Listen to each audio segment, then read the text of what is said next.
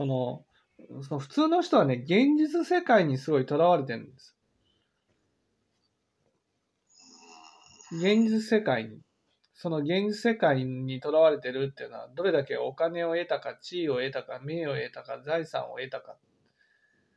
その、人から見て、例えば、いい人だと思われるようになるためにはどうしたらいいかとか、価値のある人間になるためにはどうしたらいいのかとか、そういうことにみんなとらわれてるんです。ね。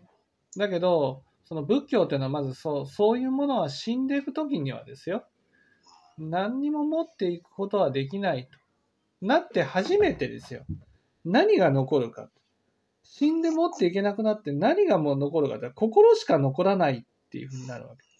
それで初めて、その心を問題にして、その自分の心の寂しさとか、悲しみとか、不安とか、恐怖とか、そういうものとどう向き合っていくか、どう解決していくか。その無常がわからない限りですよ。その心を問題にすることなんてないんです。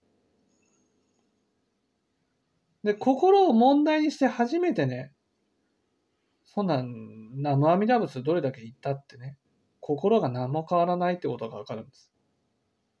ねだから、そうか、だからやっぱそこがまだ問題になってそうないん、だ。心が問題になってないからね、その、念仏でもやっておれるんです。だから念仏を当て力にするんですよ。その念仏を当て力にして、ね、これだけ念仏を唱えてるから、だから私は価値のある人間だ。だからそういうものも全部一切合切念仏唱えたことも全部ね、死んでいく時には何一つ持っていけなくなるっていうことが分かってないんです。だから全然仏を念じてないんだなと思うんですよ。はい。